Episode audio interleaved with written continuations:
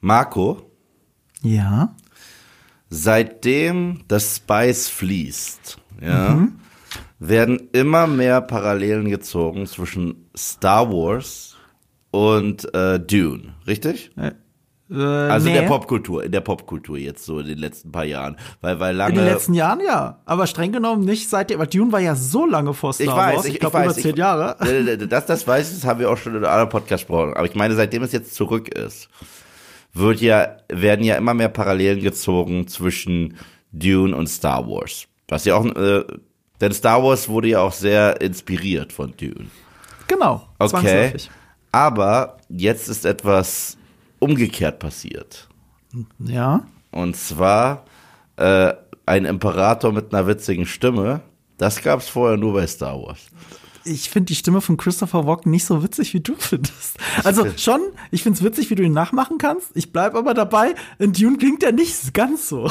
Für Christopher Walken fällt hat er sich ganz schön. Es ist Christopher Walken auf Valium, den wir kriegen. Es ist. Christopher Walken im Urlaub, der, der nicht wusste, dass er gefilmt wird. Ungefähr so Why tatsächlich. you know? Why is there a camera? Does this have something to do with the Messiah? Er hat auch noch das Nachthemd an aus dem Ja? Urlaub, hat man so das Gefühl. I don't know what's going on here. Ja. Und damit herzlich willkommen zu dem Podcast, nachdem ihr geschrien habt, zu dem Film, nachdem wir geschrien haben, kurz nachdem er zu Ende war. Und äh, ja, wir dachten auch nicht, dass es drei Jahre dauert. Aber wir sind froh, dass es überhaupt so weit ist, denn Nerd und Kultur sprechen über Dune 2. Ich weiß, der Podcast ist nicht so krass heiß erwartet wie Dune 2 selbst, aber in den Kommentaren habe ich gelesen, macht ihr einen Podcast dazu? Ich sagte, nö, wir reden lieber nochmal über Echo, weil, weil es gibt, bis Ja. heute ist Dune der einzige Film, zu dem wir back-to-back zwei Podcasts gemacht haben. Mhm. Erinnerst du dich? Wir haben drei Stunden über Dune geredet, über Dune 1 und über Dune 2. Ähm, ich kann auch nur noch mal darauf verweisen, weil wir so ausgiebig darüber geredet haben, jeweils anderthalb Stunden. Äh, wenn ihr wissen wollt, wie wir zu Dune stehen, ähm, um diesen Podcast mehr einzuordnen, kann ich auch nur noch mal die mindestens die erste Folge empfehlen. Eigentlich sogar noch die zweite, weil es da einen sehr ausführlichen Spoiler-Part gibt, der auch diese Folge betrifft oder diesen Film. absolut, absolut, das war damals noch, wir haben damals das ehrlich gesagt ein bisschen häufiger gemacht. Dass wir, habe ich das Gefühl, dass, dass wir noch mal extra lange Talks gemacht haben.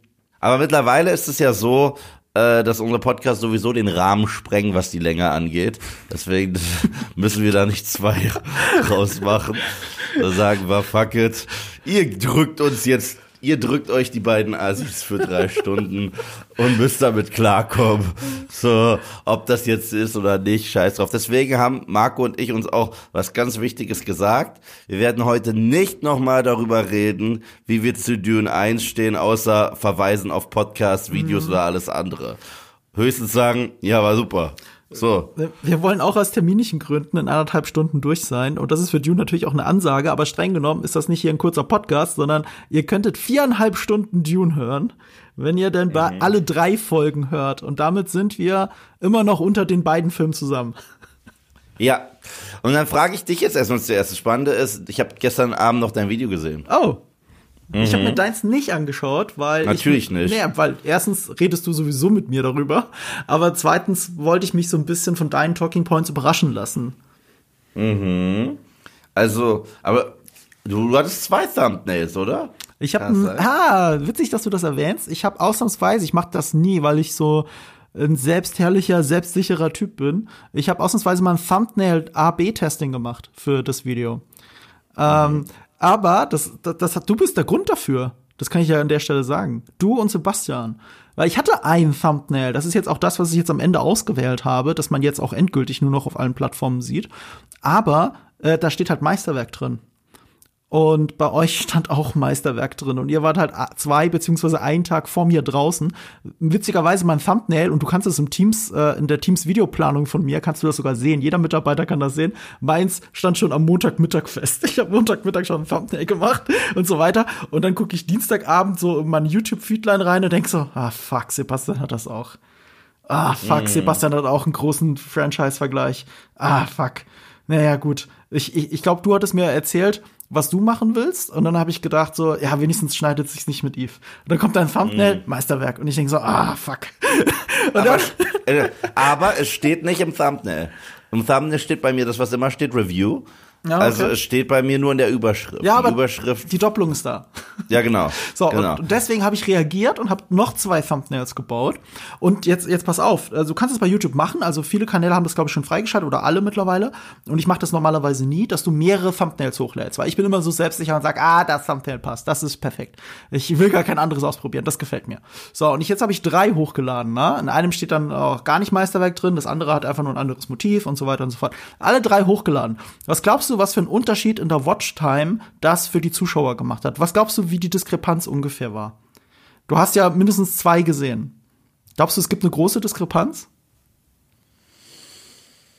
Wenn du nix siehst, das äh, äh, hört das keiner. Äh, nein, ich habe gerade schwer geatmet. Ich, äh, Davor hast du so genickt, so. na, nee, nee, nee, nee, das war so für mich äh, in meinem Kopf. Das war gar nicht so zu dir. Große Diskrepanz zwischen den zwei Thumbnails? Drei. Was glaubst Drei. du, wie ungefähr die prozentuale Aufteilung war? Rat mal eine, auch wenn du die gerade nicht vor Augen hast. Was drin war, meinst du? Ähm, was, Also ich man sieht, was man sieht, ist nicht eine Click-Through-Rate. Was man sieht, was YouTube anzeigt, ist eine Watchtime, ob das die Watchtime des Videos verändert. Weil daran erkennst du, ob ein Thumbnail Clickbait ist Ich oder weiß, nicht. ich weiß, ich weiß, ich weiß. Ich mache auch YouTube. ja, aber das ist Ähm, ja nicht für dich gerade. Das erkläre ich für die Leute da draußen. ähm, äh, ich weiß nicht, sag's mir. Äh, fast alle drei äh, am 33, Komma und zwei haben Mhm. 33,4 und eins hat 33,2. Ja, das ist halt wirklich, Mhm. äh, das ist genau gleich. Und dann habe ich mir einfach für das entschieden, das mir am besten gefällt. Äh, aber das zeigt, dass Dune als Thema reicht. Es ist egal, ob ich Meisterwerk reinschreibe Ja. oder ob Dune genial ist oder was auch immer. Ist auch so. Das Dune, die Leute, die es wissen wollen, die fix das sofort an. Das Einzige, was mir wichtig war, weil ich sehe fast in jedem Video das gleiche Bild von Paul. Weil es ist halt auch der Money Shot, der im Trailer, dieser schöne Close-up von ihm mit den blauen Augen und so weiter. Als er in die Also mir Atomexplosion schaut, ne? Im Trailer. Genau. Und ich, nee, das, das kann ich nicht bringen, weil es bringt jeder. Und dann fand ich es einfach ziemlich cool, dass ich ein Bild von ihm gefunden habe, ziemlich auflösend mit der Kapuze auf. Und das äh, hat ja eh so sehr viel was mit diesem Messias-Ding. Und da konnte man noch richtig schön mit der Sättigung und Kontrast spielen und die Augen noch blauer machen als im Film. Und da war ich dann ganz happy. Das sagst du dem Typen, der das Bild für ein Thumbnail benutzt hat, vor drei, vier Monaten, glaube ich, oder noch länger. Mhm. Und, äh, und nee, viel länger sogar, vom halben Jahr, glaube ich. Und da habe ich das auch gemacht. Ich habe das Bild genommen und habe den Kontrast so schön hochgeschraubt, so dass man die Ja. blauen Augen so richtig schön glänzen sieht. Yeah. Money Shot, da haben wir den gleichen Geschmack gehabt. Und ich habe tatsächlich von diesen drei Thumbnails äh, hatten zwei. ich übrigens mal eine Frage. Dieses, Ich hab übrigens ganz kurz, Frage. Mhm. zwei hatten dieses Motiv, das du gerade gesagt hast. Diesen Money Shot hatten zwei dieser Thumbs. Die habe ich dann gestrichen, weil ich dachte, ich will lieber ein Thumbnail, das anders aussieht, auch wenn es statistisch gar keinen so großen Unterschied macht. Was war deine Frage? Ich habe mal eine Frage. Die Frage ist, ähm, weil das ha Entschuldigung, haben Sebastian und ich haben das mittlerweile internalisiert und ich bin mir ziemlich sicher, weil ich habe das noch nie andere YouTuber gefragt, ich bin mir ziemlich sicher, dass du das auch hast. Wenn du einen Film guckst oder eine Serie schaust, zum Beispiel, du hast ja auch diese Game of Thrones Recaps immer gemacht. Ähm, während ich schon eine Episode schaue, also während ich sowas schaue wie jetzt The Walking Dead, The Ones to Live oder sonst was, gibt es immer in der Episode diesen, diesen einen Frame, wo ich sage, ja, das ist der Thumbnail Money Shot. Hast du es auch? Hast du es auch? Diese Denke? bei Game of Thrones, bei Serien schon. Ja, Ähm, ja gerade bei Serien, gerade bei Serien. Bei Serien durchaus schon, äh, bei Filmen gar nicht. ja. okay. Bei Filmen überhaupt nicht. Ähm, wobei ich bei House of the Dragon und Game of Thrones auch am Ende sehr viel dazu geneigt war, äh, Production Stills zu nehmen, weil die viel hochauflösender sind. Mhm. Aber wichtiger ist natürlich, dass das Bild repräsentiert, das Gefühl des Videos, äh, der Money Shot der Folge und äh, dann ist es dann halt doch sehr oft ein echter Screenshot. Ja, Mhm. Ja, es so. ist, bei mir auch häufig der Fall. Also das ist so krass. Äh, deswegen, äh, als Sebastian und ich das noch so sehr viel äh, zeitgleich gemacht haben, haben wir uns beide immer erwischt, wie wir uns gegenseitig angucken und so Money Shot, Money Shot und dann Scheiße, aber wir können nicht das gleiche nehmen. Und dann, und, und, und, dann haben wir teilweise Klick, Klack, Kluck gespielt oder so. Oder gucken die Folge noch weiter. Zehn Minuten ist ein krasserer Money Shot. Oder sagt einer von uns so gönnerisch, ja, du kannst ja das Bild von davor nehmen. So. Also, äh, Ja, also das, das sind so die Behind the Scenes, die es hier manchmal gibt in diesem YouTube-Space. Wäre die diplomatische Lösung nicht, der, der zuerst Dips sagt, kriegt das auch, aber hat halt das Risiko, dass was danach kommt, da hat der andere dann das Vorrecht. Ja, aber so, so, so läuft es auch manchmal bei uns ab. Sebastian Ja. und ich, wir glauben sehr hart an das Dips. So. Das sind so YouTube-Insider. Man will halt auch, ich mache das auch sehr oft, weil meine Reviews ja auch oft später kommen. Sie kommen oft zeitgleich zu den Filmen. Hat übrigens auch damit zu tun, dass ich immer wieder das Feedback kriege, dass das sich noch spoileriger anfühlt, wenn man die Bilder sieht. Weil bei mir sieht man ja immer nur Bilder. Da bin ich ja gar nicht vor der Kamera zu sehen. Ja, stimmt. Und äh, dadurch fühlen sich Leute mehr gespoilert als durch den reinen Text. Das weiß ich auch, weil ich eine Zeit lang die Texte bei der GameStar veröffentlicht habe als eigenen Artikel, als Review an einem Film. Und äh, es war sehr interessant zu sehen, dass bei der einen und derselben Review, also wo der Text fast gleich war, nur ein bisschen angepasst für Artikel und angepasst für Video, dass das Feedback beim Text war, ey geil, super, so spoilerfrei. Und beim Video, boah, diese ganzen Spoiler. so, weil Leute fühlen sich von Bildern gespoilert. Und äh, deswegen habe ich mir angewöhnt, Reviews möglichst nicht zu sehr vor Kinostart zu veröffentlichen, in meinem speziellen Fall. Und weil das so ist, gucke ich, was die Kollegen gemacht haben an Bildern, damit ich keine krassen Überschneidungen habe. Nicht, weil ich denke, mein Motiv ist viel geiler, sondern weil ich denke, ich will nicht dasselbe haben wie alle anderen. Es gibt diese Sache, da, darüber habe ich mich mit David äh, Hein letztens äh, unterhalten, weil ähm, auch diese Debatte mit Spoiler und Nicht-Spoiler, das ist ja was, was äh, einen äh, trotzdem häufig beschäftigt, wenn wir in unserem Space so uns äh, unterhalten. Und es gibt aber nichts mehr, was mich ärgert, ist, wenn mir Spoiler vorgeworfen werden, wenn in meiner Überschrift sowas steht wie ja, war schlecht oder so. Ja, das weil, weil, weil dann, na toll, jetzt kann ich den ja nicht mehr genießen oder toll, jetzt weiß ich ja, dass du den schon nicht magst. Ich, aber wo ist es ein Spoiler? Also, ich verstehe es wirklich nicht, wenn ich da jetzt sagen würde, und am Ende sterben alle. Okay, oder und das ist der Twist oder irgendwas derartiges Plotmäßiges in Thumbnail und Titel packen, dann verstehe ich das. Und dann habe ich auch schon gemacht, ich hatte auch schon meine Fauxpas und das ist falsch, aber dann, na, egal, wir wollen ja nicht so äh, lange rum rumreden, weil wir haben ja alle Zeitdruck heute. Deswegen Fazit erstmal, Marco, wie stehst du zu Dune Part 2? Ich weiß es ja anhand deiner Überschrift und anhand deiner, äh, dieser Thumbnail-Debatte, die wir losgelegt haben Ich wollte es gerade sagen. und des Videos, das ich gesehen habe. Aber für alle, die das Marco-Video und ich empfehle es, Oh. ich empfehle auch meins, ich empfehle auch meins, das will ich nur sagen. Ich habe sehr tolle Witze drin. Ähm, äh, wer, wer ist nicht, Okay, jetzt will ich es doch sehen. Aber es ist nur, es ist mehr als Christopher Walken. Wenn das jetzt nur Christopher Walken ist. es ist mehr als Christopher Walken, es ist ein Vergleich zwischen Dune und anderen Franchises. okay, okay. Ja. Da ist sogar ein Last Jedi-Witz drin. Aber ja. Ich, ich, übrigens, also diese Szene, wo Mark Hamill die Tittenklöten von diesem furzenden Dino-Menschen da äh, melkt und das säuft und danach diesen Blick hat, ah, das ist geil, dass ich das gesoffen habe. Ich glaube, das ist mittlerweile der Clip, der am häufigsten in meinen Videos vorgekommen ist. Du hast ja mal gesagt, es ist Jeff Goldblum. Ich so, nein, es ist J. Jonah nee, Jameson. Ja, es ist J. Jonah Jameson, ja. Es Ja, aber, aber, aber ja, auf jeden Fall. Ähm, falls ihr die Videos nicht gesehen habt, äh, hier im Podcast erstmals es hört, Marco, wie stehst du zu Dune Part 2? Äh, also es steht im Thumbnail drin, Meisterwerk. Äh, und vor allem unbestreitbar ein Meisterwerk. Ich finde das interessant, weil, ah, das nervt mich ja auch so. Weißt du, du hast deine Meinung, ich habe meine Meinung. Und dann liest du tausendmal Leute, die die Meinung von anderen rezitieren, also von anderen Reviewern. Und ich sage, ja, aber es ist doch okay, dass die eine andere Meinung haben. Warum musst du jetzt meine Meinung damit aufwiegen und ich soll mich recht, also ich soll mich dann rechtfertigen. Ich soll dann, ja, was hältst du denn davon? So, so, so, so, das ja, dass Menschen eine unterschiedliche Meinung zu unterschiedlichen Filmen haben. Das passiert. Das ist so, das ist so lustig, weil wenn, was hältst du denn davon, dass der diesen Film mag? Ich so, oder nicht mag ich? Genau, ich habe dazu keine Meinung. Ist gut für ihn, schlecht für ihn, was auch immer. So. um es auf mich selbst zu beziehen, ich halte zumindest äh, technisch Dune für ein absolutes Meisterwerk. Das war der erste Ja. schon, aber der zweite setzt so eine Schippe drauf. Das ist einer der be technisch beeindruckendsten Filme, die ich in meinem ganzen Leben gesehen habe. Und dieses, die, also dieses Prädikat kann diesem Film niemand nehmen. Also wer das tut, hat das Kino nie geliebt. Und die, die ich bis jetzt gehört habe, mit denen ich mich vergleichen soll, die sind auch der Meinung, dass das technisch ein Meisterwerk ist. Ne? Also da wird sich dann nur auf das Negative gestürzt, aber also über deren Meinung, aber das Positive ist ja auch da und das ist schon mal hier. Erst recht, selbst die quote-unquote negativen Reviews, die ich, also wirklich quote-unquote, Ja. sind keine negativen Reviews. Ja, ja. Die sind, die, sind, die, die, die, die, die sind eher so, ja, aber Teil 1 mochte ich mehr. Oder ja, äh, dann, sag, dann wird sogar selbst gesagt, meckern auf hohem Niveau. Und ich, das ist doch kein, also das ist dann kein äh, Totalausfall. Also ich habe jetzt nicht eine Review gesehen, die sagt, Dune 2 ist Kacke. Oder Dune 2 ist Mist. Oder. Ja, ich habe es bei einem gelesen. War eine. Okay. Also, also, nee, also bei zwei. Bei zwei. Einer ist David Ehrlich, das ist halt dieser eine berühmte Kritiker von IndieWire, glaube ich, der aber immer gegen den Strom schwimmt. Er hat gute Argumente, finde ich, immer. Er hat immer gute Argumente, aber er schwimmt auch ziemlich deutlich immer gegen den Strom. Also, es, es klingt schon fast wie Aktionismus, aber ist ja auch egal, ist halt der. So, das ist die eine. Die andere Meinung, auch ein geschätzter Kollege, der sehr negativ zu dem Film war, aber drei von fünf Punkten gegeben hat.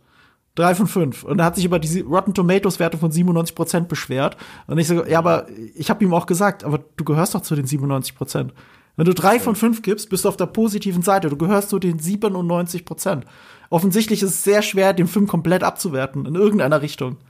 Was, was ich äh, äh, sehr lust, äh, was, was Sebastian und ich uns nicht äh, verkneifen konnten. Ja? Direkt, du weißt doch, wie es ist, wenn, wenn man aus den PVs rauskommt und dann kommt direkt die Frage, und wie hat's dir gefallen? Das erste, und, und Sebastian und ich, ich schwör's dir, wir haben uns nicht abgesprochen. Wir haben uns wirklich nicht abgesprochen. Wir haben beide individuell, ohne dass wir nebeneinander standen und mit anderen Leuten geredet haben, die uns das gefragt haben. Das erste, was wir gesagt haben, naja, nicht so gut wie Madame Web. So, das war, das war, das war direkt das erste, was wir gesagt haben. Also, äh, wir meinten so, also Madame Web hat uns schon so krass verwöhnt, was Kino angeht. Aber das ist eigentlich ganz spannend, weil es ist gar nicht so weit hergeholt, Madame Web hier reinzubringen. Weil, da, damit komme ich nämlich zu meinem Fazit. Das sind, das sind die polaren Oppo Mhm. Opposites. Also, das eine ist Kino, Kinokunst. Das ist wirklich der Grund, weshalb man ins Kino geht. Ja, das ist sowas wie Dune 2. Ist es wirklich. Der Grund, warum man ins Kino geht, ist sowas wie Dune 2. Das ist sowas wie, wenn The Dark Knight damals ins Kino kam, wenn The Lord of the Rings ins Kino kam, wenn Matrix der erste ins Kino kam. So, das sind diese Sachen, weswegen man eigentlich Kino liebt. Ja. Und das andere ist hingeschissener Content. Und äh, das, das deswegen ist Madame Web, glaube ich, die Antithese zu äh, Dune 2, weil das ist wirklich was, was du auf dem Handy guckst äh, oder auf dem Flugzeug, äh, auf dem Flug irgendwo hin, auf einem kleinen Bildschirm, weil es dir eh nicht mehr scheißegal sein konnte und du einfach Background Noises hast, mit denen du gut einschlafen kannst. So, aber Dune ist Erlebniskino, audiovisuell, orgasmisch. Ich kann es nicht anders sagen, aber ich sag's trotzdem, es ist fucking orgasmisch. War der erste Teil schon. Der zweite hat da echt noch mal eine Schippe draufgesetzt und also ja, ich bin, ich bin hin und weg. Ich bin verliebt in diese Welt. Ich äh, und äh, weißt du, der hat bei mir den ultimativen Eve-Test bestanden. Ja. Äh, du weißt ja, wie sehr ich Filme liebe und ich habe aber auch gleichzeitig ein Problem mit Schlaflosigkeit. Und wenn ich mal richtig müde bin, dann bin ich häufig gekillt. So und ich bin und ich habe mich wirklich eine Woche lang auf Dune 2 gefreut und gefreut und gefreut und gefreut. Dann kam der Tag und da musste ich noch extra früh aufstehen für The Walking Dead, The Ones Who Live, was auch ziemlich geil war. Hab das Video, ich so, der Tag wird immer geiler, weil wenn The Walking Dead, The Ones Who Live schon äh, rockt, ja, Dune ist sowieso eine safe Nummer. So, dann gehe ich ins Kino rein, freue mich, ich habe da mein Getränk, ich habe eine Pole Position in der Pressevorführung. Ich so, yes, sitze neben Sebastian, besser geht's nicht. Und die Müdigkeit kickt. Und ich, nein. Hättest du nur Nein, mehr Cola getrunken, ne? Hättest auf Madame äh, Web gehört. Ja, ich- und ich so, das darf jetzt nicht passieren, es darf jetzt nicht passieren. Und mir sind ungelogen so für zwei Minuten kurz die Augen zugefallen. Aber Wann? ja, genau, wann, wann, wann, wann, wann? relativ am Anfang. Also wirklich kurz nach der ersten Action-Set-Piece-Nummer äh, mit den Fremen. Aber wirklich einfach nur, als die kurz äh, Ah, okay. eine Wandersequenz hatten. Also ich habe vom Plot nichts verpasst.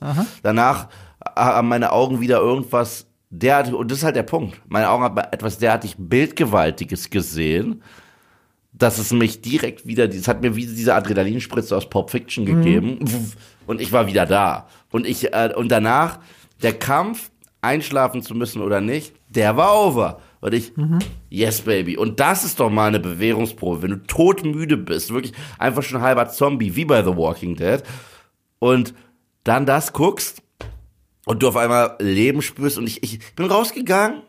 Ich habe mich wie ein Kind gefühlt, so nach dem Motto, äh, wenn du früher diese Abenteuerfilme geschaut hast oder diese Sachen, von denen du gar nicht glauben kannst, wie die wie, wie funktioniert das?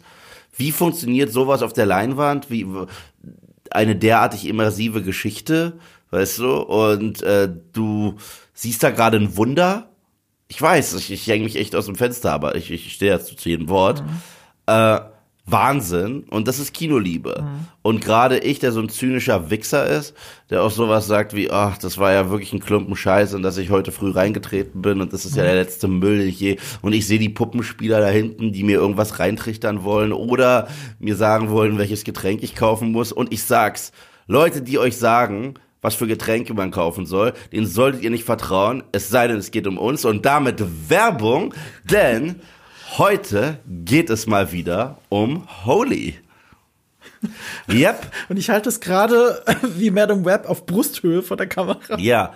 Holy ist nämlich eine echte Alternative zu all diesem ungesunden Energy Drinks und dem ganzen Zeug, den euch Madame Web eintrichtern möchte. Holy besiegt vielleicht keinen Bad Guy mit einem Werbeschild und haut ihn tot, aber Holy macht Marco und mich schon so lange glücklich. Richtig? Ja, besonders äh, wenn man mit epischen Bildern aus der Wüste, äh, äh, soll ich sagen, konfrontiert wird und einen leichten Durst entwickelt, dann greife ich immer zu Holy, äh, eigentlich sogar täglich mittlerweile. Ich, äh, muss, ich muss das echt eingestehen. Auch ich habe früher gesagt, ich habe es nur in der Arbeit während der Arbeit immer getrunken. Holy Energy. Ich bin ja auch kein Fan von Energy Drinks oder so, aber das heißt nur so, da ist halt Koffein drin und kein Taurin und deswegen ist es ganz gut verträglich und passt gut zu meinem Ar äh, Arbeitsalltag, aber eben auch am Wochenende. Ich trink's wirklich jeden Tag Moment und ich sitze gerade in einem Hotel in Hamburg, das habe ich noch gar nicht erzählt. Also falls sich das Sound etwas anders anhört, obwohl ich ich habe jetzt extra mein Mikro und alles mitgebracht. Ich sitze hier im Hotel und schlürfe Holy. Ähm, Holy ist äh, eine echte Alternative zu Energy Drinks. Das ist ein Pulver, das könnt ihr mit Wasser anrühren. Dann habt ihr auf 500 Milliliter für nur 20 Kilokalorien habt ihr ein Energy Getränk, das sowohl schmeckt als auch eine sehr gute Alternative zu Softdrinks ist, insbesondere zu den Softdrinks, die ihr sonst im Madame Web seht. Und ich glaube, ein Fremen würde uns dafür die Augen ausstechen, wenn er das kriegen könnte. So, äh, dazu gehören übrigens auch die neuen Sorten, die es wert sind, äh, von Fremen verfolgt zu werden. Ähm, und zwar neue Sorten jetzt in Anführungsstrichen, weil eine gibt es schon länger, aber sie ist immer ausverkauft und jetzt wieder neu im Angebot, nämlich Thai Lime Toucan. Hast du das schon mal getrunken? Tatsächlich ja. Tatsächlich, ja. Wie hat's dir geschmeckt? Richtig erfrischend, aber das ist für mich so sommerlich, das ist echt wundervoll. ich wollte gerade sagen, weil es ist nämlich nicht meins. Das klingt jetzt wie Anti-Werbung, aber es liegt daran, weil es zu gut ist. Weil es schmeckt genau wie ein Caipirinha, kann man das so sagen? Wie ein Caipi? B Bisschen wie, wie ein Kaipi, ne? Das ist wie ein Kaipi und ich mag keine Kaipis. Und ich weiß noch, ich habe das zugeschickt gekriegt von unserem lieben Kollegen Max, der hat's mir zugeschickt. Ich habe äh, die Dose in der Hand gehabt in der Arbeit. Hab mich zu einerseits gefreut, dass ich wieder so eine Dose Holly gekriegt habe, aber andererseits so, ich kann das nicht trinken. Ich habe das Zeug schon probiert. Das schmeckt zu sehr wie das, was es sein soll. Und hab einfach in die Runde gefragt, ey, trinkt jemand von euch gerne Caipirinha? da hat sich der erste Kollege, der Aaron, schon gemeldet. Ich so, hier, Holly, möchtest du haben? Und er so, was, das schmeckt wirklich Caipi? Und dann hat er es genommen. Äh, noch dazu haben sie uns geschickt Watermelon Whale müsstest du auch schon gekriegt haben, war im Adventskalender auch schon mal drin. Und weil da eine Dose im Adventskalender war, also im Holy Adventskalender, habe ich das schon zu Hause und habe auch das an einen lieben Kollegen weitergereicht. Ähm, aber auch das ist sehr gut. Deswegen habe ich das, äh, trinke ich das auch weiter. Das schmeckt wirklich wie Watermelon. Nicht wie Whale, aber wie Watermelon. Guck mal, ich bin so traurig, dass, dass es ja eigentlich jetzt gerade nur ein Podcast ist und wir keine Kamera haben, die wir jetzt wirklich für, äh, für unseren Holy Talk benutzen können, weil ohne Spaß und das sage ich und das würde ich auch abseits von der Werbung sagen, dass es das ist wirklich wahr. In der Küche hier im Büro mhm. stehen mittlerweile vier Holy Dosen weil die Kollegen sich drum reißen, wenn ich wieder Post kriege. Und dann ist es wirklich, und, und wir haben halt sich Softdrinks und alles mögliche zur Verfügung hier äh, im Büro. Aber das ist wirklich ins Sortiment quasi aufgenommen worden von sehr vielen Leuten, die diese Pakete sehen, dass die mir schon wieder zugestellt worden sind, sagen, ey Yves, komm, gib mal was ab. Und dann stehen da jetzt einfach Dosen in der mhm. Küche von Holy. Ich habe mir gestern mein eigenes Holy gemacht in der Küche wo es da stand für alle anderen auch. Deswegen, ich mache ja auch häufig in meinen Werbeeinspielern diesen Gag, kauft euch euer eigenes Holy. Und mittlerweile, falls ihr zuhört, kauft euch wirklich euer eigenes Holy is Meins, was da in der Küche steht. Äh, wollte ich nur sagen. Ist ja, ist ja nicht so teuer, erst recht. Und ich weiß, ein paar von euch, ich äh, gucke euch an, geschätzte Kollegen, haben ja bereits schon unseren äh, Rabattcode und das Probierpaket benutzt. Ich meine, 5 Euro für Neukunden mit unserem Code Nerdkultur5. Da habt ihr wirklich äh, dieses Probierpaket für etwa 14,99 Euro. Nicht etwa, sondern für 14,99 Euro. Und andere Kollegen, die den Code bereits benutzt haben, Zwinker, Zwinker, falls ihr zuhört, könnt euch auch Nachschub äh, besorgen, weil dann seid ihr Bestandskunden. Und das einfach nur mit dem Code Nerdkultur, nicht Nerdkultur 5, Nerdkultur ist für Bestandskunden. Da habt ihr nämlich 10% auf eure Bestellung. Die Links dazu gibt es nochmal in den Show Notes, falls ich zu undeutlich gesprochen habe. Äh, welcher Code war das? Das steht hier nochmal, aber ich sag's nochmal. Nerdkultur 5, 5 Euro für Neukunden und Nerdkultur ohne 5 und nein, das heißt nicht Nerdkultur ohne 5, das heißt einfach nur Nerdkultur. 10% auf eure Bestellung. Links dazu in den Show Notes und damit Werbung Ende, denn das Spice muss fließen. Marco, let's go. Wie fangen wir an? Eine andere Überleitung noch. Du hast noch von deiner, von deinen, äh, wie soll ich sagen, von deinen aufgerissenen Augen erzählt, ne? Immer wenn ja. dich Dune zurückgezogen hat in seine Welt. Und wenn ich so drüber nachdenke, ist Dune 2, zumindest in der Nachbetrachtung, ich werde ihn morgen noch mal sehen. Ähm, und ich freue mich auch schon irre drauf. Und ich glaube, ich werde noch ein drittes Mal im Kino sehen, weil das eben diese Art von Kinofilm ist. Ich habe selten so viel Gänsehaut in einem Kinofilm gehabt. Das ist einerseits bemerkenswert, weil man das technisch erstmal schaffen muss, deswegen das technische Meisterwerk. Das andere ist, es ist deswegen bemerkenswert, weil es auf einer Metaebene gibt es Stellen, wo du diese Gänsehaut kriegst und du weißt, dass es falsch ist. Das ist ein mm. größeres Thema, das wir später noch besprechen werden. Aber zu dem ersteren Thema, warum kriege ich Gänsehaut und wie viel Gänsehaut? Ich glaube, wenn ich in mein, meine Kinolaufbahn Laufbahn zurückblicke, dann ist das letzte Mal, dass ich so viel Kino, äh, Gänsehaut gekriegt habe im Kino äh, The Lord of the Rings, Return of the King. Ja. Also es war wirklich ja. Herr der Ringe. Insofern verstehe ich den Herr der Ringe-Vergleich, der immer wieder bei ah, Dune 2 gezogen wird. Ey, nee, nee, ich, ich, ich, ich persönlich, ich äh, halte den Herr der Ringe-Vergleich auch an den Haaren herbeigezogen, wenn es äh, plottechnisch geht, äh, wenn es Plot rein plottechnisch ja. Plot und thematisch ist, ist es schon näher dran an sowas wie Star Wars. Ich finde, es ist noch viel näher dran an sowas wie Game of Thrones tatsächlich. Ja. Es ist viel näher dran und wir haben da schon fast eine Daenerys-Figur, mhm. wo wir wissen, äh, oh, wir feuern sie an und dann irgendwann macht sie auch viel mit Feuer. Und vielleicht, vielleicht auch nicht, muss man dazu sagen, ja, ja, aus der Sicht ja, des Ja, ja, aber du weißt, aber du weißt, was ich meine. Ich weiß genau, was du meinst. Du hast absolut recht. Ich habe den Dune Game of Thrones Vergleich. Ich weiß nicht, ich habe ein ganzes Video dazu gemacht, glaube ich mal. Ja. Äh, darum ist Dune wie Game of das neue Game of Thrones oder so. Das war bevor der erste Dune rauskam, glaube ich. Ja, aber ähm, wo der Herr der Ringe-Vergleich passt für mich, ist, guck mal, äh, Christopher Nolan hat, und das hast du auch cool mhm. in deinem. Video nochmal äh, drin gehabt, ja gesagt, wenn Dune 1 Star Wars war, ist Dune 2 Empire Strikes Back. Das ist und mein Lieblingsvergleich, ja. Nee, nee, und es stimmt auch. Mhm.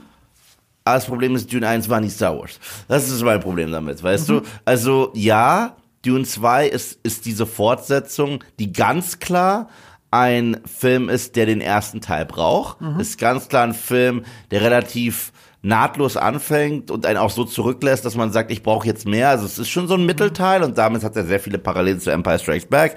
Auch die Tatsache, dass es eine Coming-of-Age-Story ist, das ist ja. auch ein bisschen Empire Strikes Back. Ja. Auch die Tatsache, dass wir neue Figuren einführen und die Konflikte nochmal komplexer auf Charakterebene und Mythologieebene machen.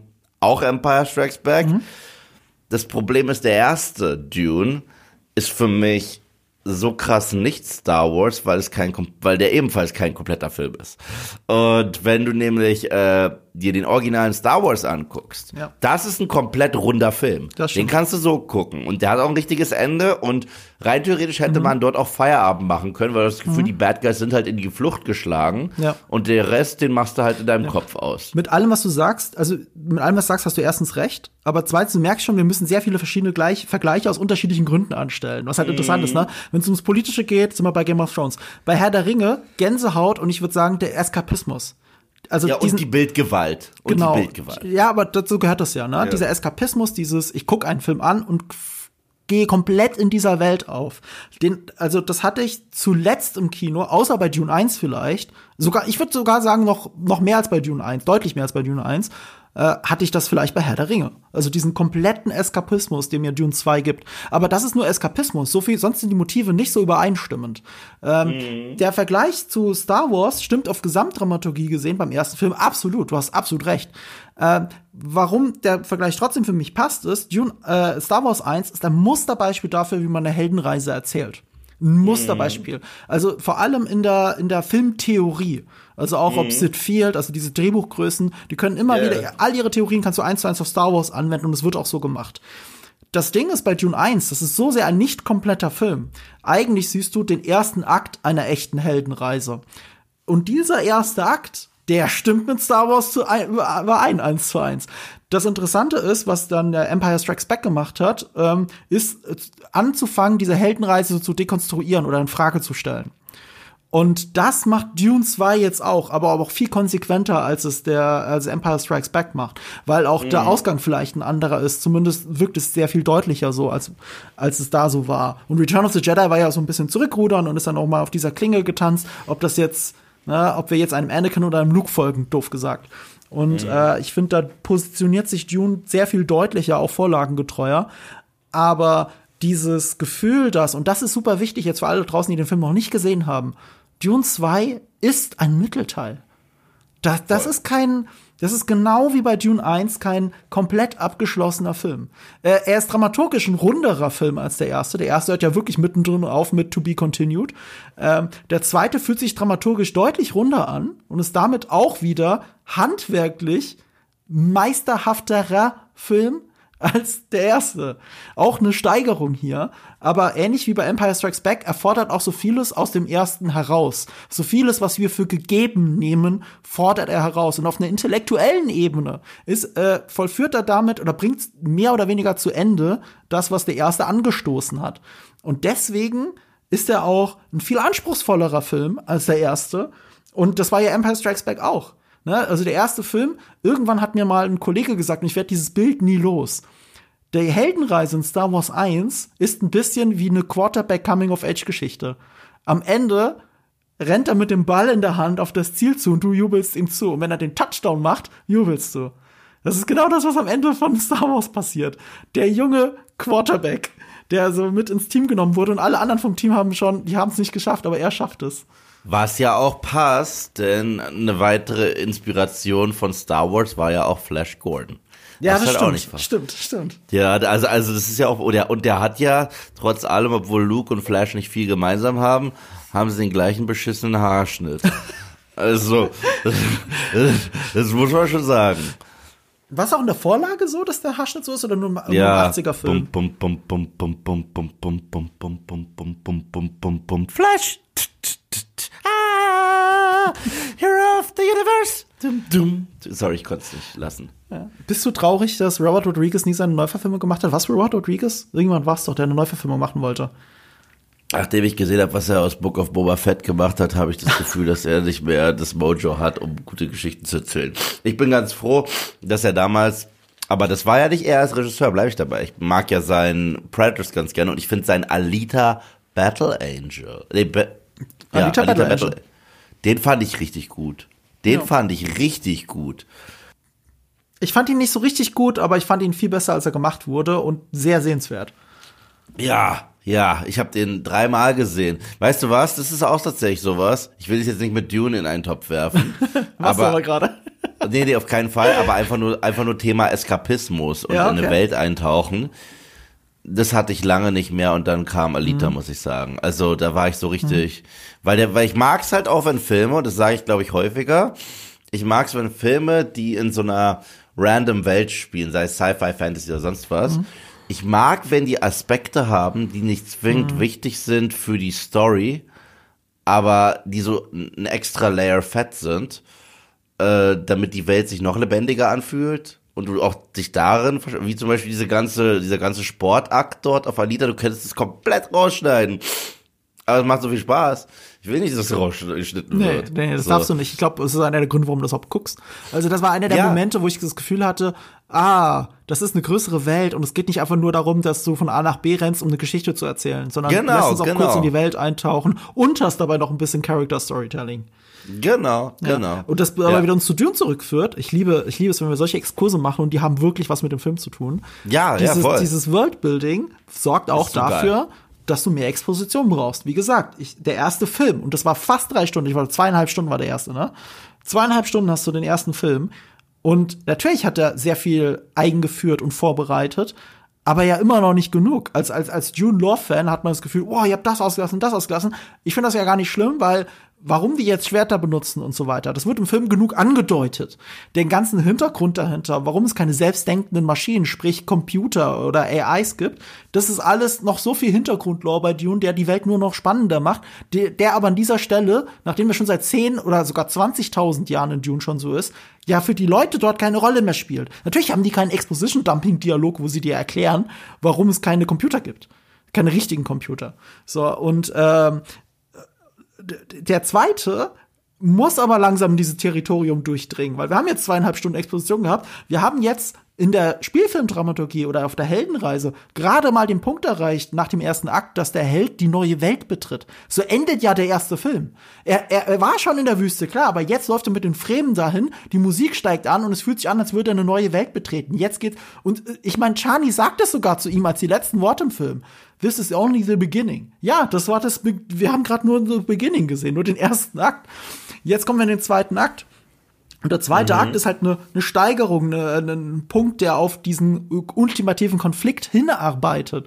Und zu diesem Weg gehört in diesem Fall, auch weil es ein neuer Film ist, nochmal die Welt äh, tiefer einzutauchen. Und da kommen wir in mehr Exposition. Und wenn man eins an Dune 2 realisieren kann, ist dann, dass er ich finde, an vielen Stellen funktioniert er auch auf eine subtile Art und Weise, aber an sehr vielen Stellen eben genau das Gegenteil, vor allem in den Dialogen.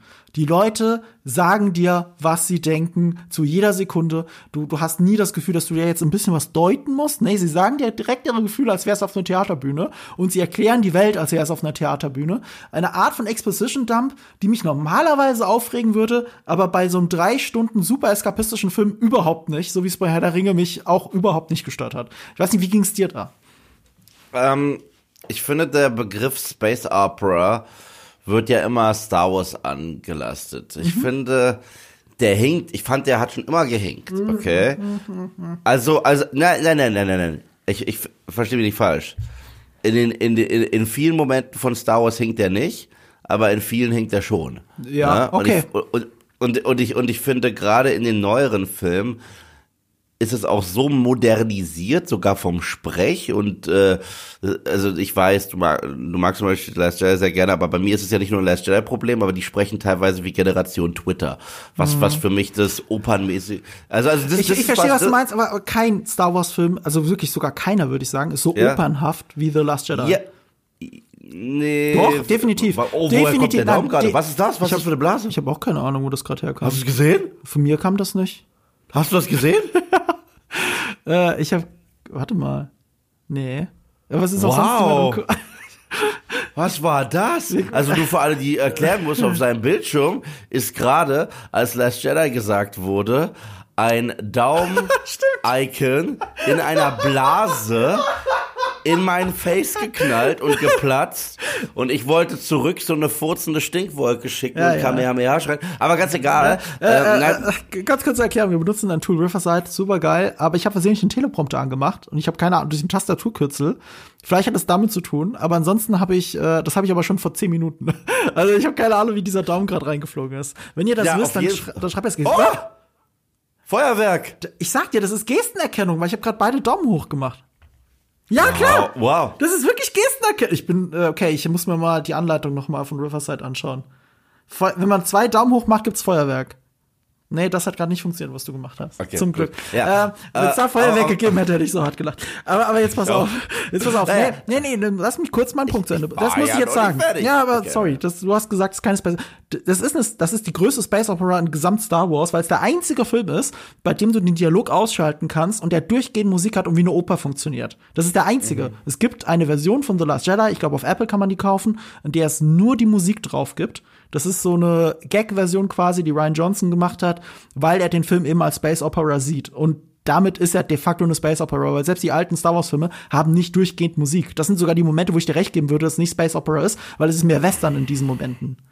Zum ja, Beispiel. ich, ich, ich finde ich find allein ähm, diese ganzen Gespräche, die so about his mother und so weiter, das, das, das ist schon keine Oper mehr. Was ich, was ich finde, Dune ist, äh, ist etwas, wo ohne Frage der Begriff Space Opera mhm. äh, wie Faust aufs Auge passt. Viel mhm. mehr als bei Star Wars, im Gesamt, auch bei der alten Trilogie, ja. weil es ist theatralisch. Mhm. Es ist durchgehend theatralisch gerade im ersten, ich finde im ersten Teil ist es teilweise noch mehr der Fall, weil wir da halt nicht so viel auf Arrakis sind, mhm. sondern selbst wenn wir auf Arrakis sind, sind wir in den Sets der Atreides-Familie, mhm. weißt du, und diese und die haben etwas Saalmäßiges. Da ja. gehst du rein, betrittst eine Szene. Jede Szene fühlt sich an wie eine Szene im Theaterstück. Und du hast einen Kostümfilm und du hast einen Monumentalfilm. Übrigens die Tatsache, dass äh, ich musste dran denken, ich weiß nicht, ob du dran denken musstest, dass später in der Wüste noch irgendwas gefunden wird aus der alten Welt. Musstest du an Planet der Affen denken? Ich musste krass an Planet der Affen denken. Äh, ich musste so. extrem an den, an den Originalplanet der Affen der 60, aus den 60ern meinst du, ne? Ja, und Teil 2 noch mehr, aber ja, ich so. Okay. Ah, ich musste krass dran denken. Und ah, äh, ja, ja, ja, ja, ja. Ich musste so krass dran denken. Stimmt, stimmt. Und ich musste so, ich, also ohne Ende. Und ähm, das ist für mich der Inbegriff von Space Opera, weil die Bilder sprechen so häufig für sich. Gleichzeitig sind die Dialoge pathetisch und grob, aber es ist halt toll. Und da kommt halt auch kurz meine Christopher Walken hm, Kritik, Fragezeichen mit rein alle sind so brutalst committed. Das heißt, es war ja schon im ersten Teil so. Das, davor habe ich mega Respekt bei Dune, äh, sowohl eins als auch zwei. Der Cast ist verdammt aufgeblasen, aber das ist so ein Star-Stellar-Cast, mhm. wo du sagst, wow, den habt ihr auch noch? Den mhm. habt ihr auch noch? Aber, aber was dann tatsächlich Screentime? So Baron Harkonnen im ersten Teil. Ich glaube, der hatte nicht mehr Screentime als acht Minuten. Glaube ich wirklich nicht. Viel Und, weniger wahrscheinlich sogar. Ja, und, und äh, aber Stellan Skarsgård war ja so krass. Also nicht nur ja. krass gespielt, sondern auch Kostüm, inszeniert, alles. Ja. Und die Sprache war, äh, weißt du, äh, er hätte auch genau hier ein, äh, ein äh, Tenor sein können. Mega. Und im zweiten Teil, alle, die neu dazukommen, machen das auch. Außer Christopher Walken. Und das finde ich witzig, weil äh, es recht, wenn er mit anderen redet. Mhm. Du hast da seine Tochter gespielt von Florence Pugh, die mhm. wirklich wie in einem Sandalen, Kostümfilm, Gladiator oder so genauso spricht. Mhm. Und what are you? Tell ähm, me. Ich, ich, ich habe dazu was und äh, ich muss jetzt aufpassen, dass ich nicht Spoiler-Territorium betrete, weil das ist irgendwie was für ein Spoiler-Part, okay? Mhm. Ähm, aber ich gebe dir jetzt mal einfach eine Inception mit und wir reden im Spoiler-Part darüber, okay? Okay, okay. Dramaturgisch gesehen ähnelt Christopher Walkens Rolle der von Glossuraban, von der Rolle äh, des Dave Batista. Mhm. Denk mal ganz kurz darüber nach und wir kommen später noch mal drauf zu sprechen, wenn wir in den Spoiler-Part gehen. Okay. Weil okay, ich gebe okay. dir recht, das ist eine sehr schwache Rolle, eine sehr schwache Figur, schwächer als man denken äh, würde. Ich hatte mega Spaß, ihn zu sehen. Ich liebe es jedes Mal. Ich habe auch geschmunzelt ja. und ich so, ah, oh, Walken. Mhm. Der wusste nicht, dass er im Set ist. Aber äh, ja, aber das ist ja nicht die Absicht des Films, dass du das so tust. Nein, es ist, es ist, so. es ist, es ist auch aber, nicht. aber das hat schon auch eine Bewandtnis, finde ich, warum das so ist. Das ist ja, nicht du. zufällig. Ja. Man hätte ihn äh, ja leicht so inszenieren können wie den Baron. Als den großen Überbösewicht. Hätte man ja leicht machen können. Nichts geschieht zufällig. Ja. Das war mal, das war mal ein Marco-Video. Ähm, In einem äh, guten Film passiert nichts zufällig. Ja, ja, was, was, ich auch, was ich auch noch sagen wollte, weil ja, du ja. hast gesagt, mehr Exposition und das stimmt, diese Dialoge und du hast mich gefragt, mhm. ob es mich stört. Das stört mich nicht aus mhm. all den genannten Gründen, weil es eine richtige Oper ist. Es genau. ist eine richtige Oper und und, und da wird halt auch theatralisch geredet und das ist ja auch, das muss man lieben, weißt du, es gibt äh, Exposition aller This is Katana, She's Got My Back mhm. und bla bla, aber es gibt, gibt Exposition, das ist ja schon fast gesungen, das ist ja schon fast Gedicht, das ist, weißt du, mhm. das ist so wie äh, Eric Draven aus The Crow, der die, die, poetische Zunge hat und sie immer rauslassen möchte. Und das, das, ist, das ist wunderschön, ich mag das. Aber auf der anderen Seite, alle, die sagen, dass, dass der zweite Film ihnen zu expositionslastig ist, äh, da, da halte ich dagegen. Weil ich finde, der zweite Film ist viel mehr noch äh, Show und Don't Tell.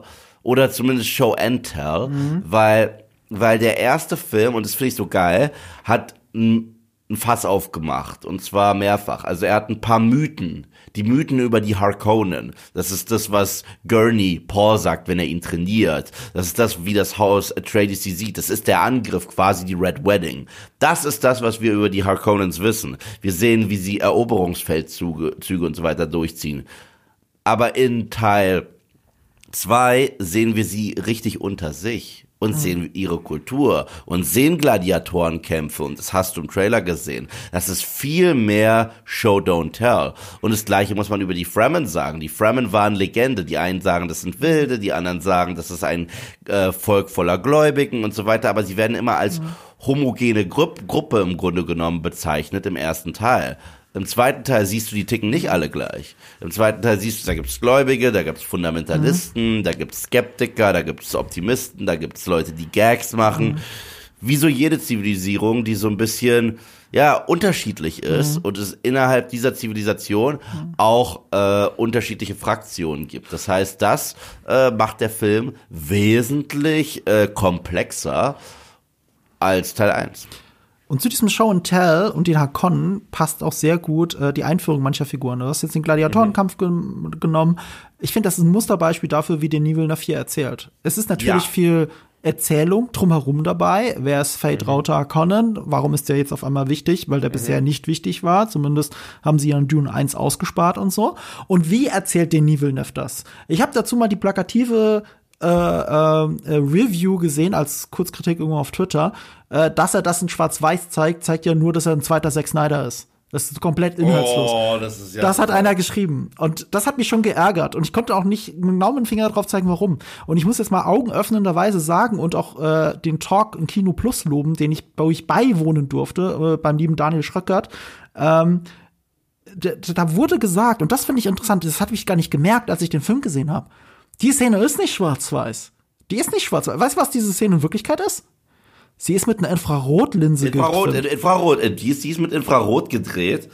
Und sie ist, sie ist ja auch charakterisierend. Ich meine, du darfst halt nicht vergessen, Farbe spielt eine krass große Rolle bei Dune. Ja. Für, also äh, Farb, Farbe und Symbolik.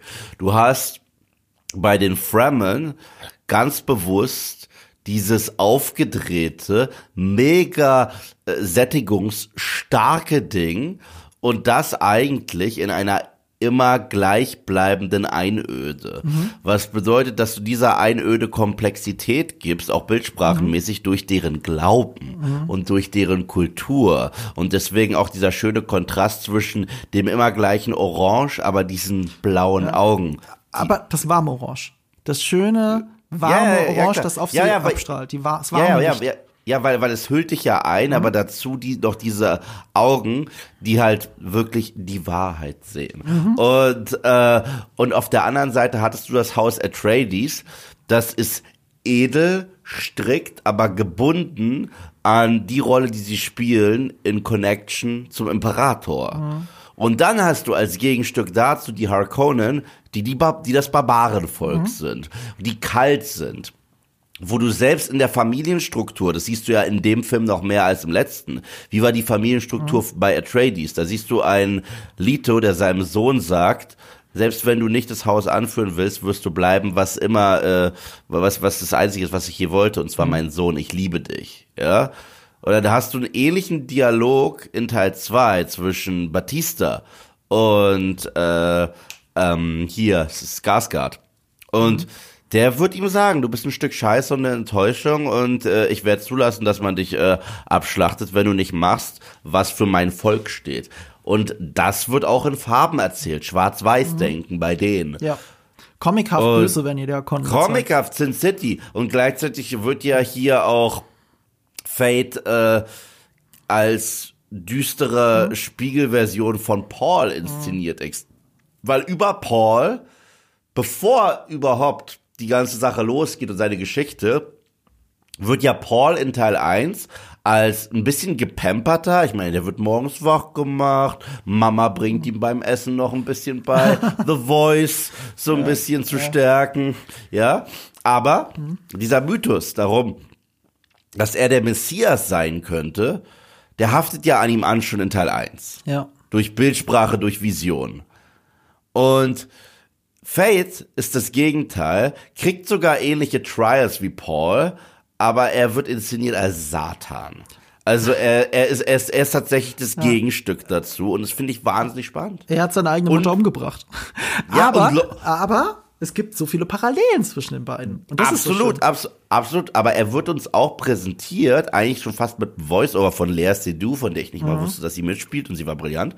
Ähm, dass er ist ein Sadist, der ist Teufel und bla bla bla. Aber was ich sehr gerne mag in Filmen ist, eigentlich ist das ein Cheap Trick. Ich mag es nicht, wenn mir Leute erzählen, wie Figuren sind, aber ich denke, ja, aber die sind wirklich so.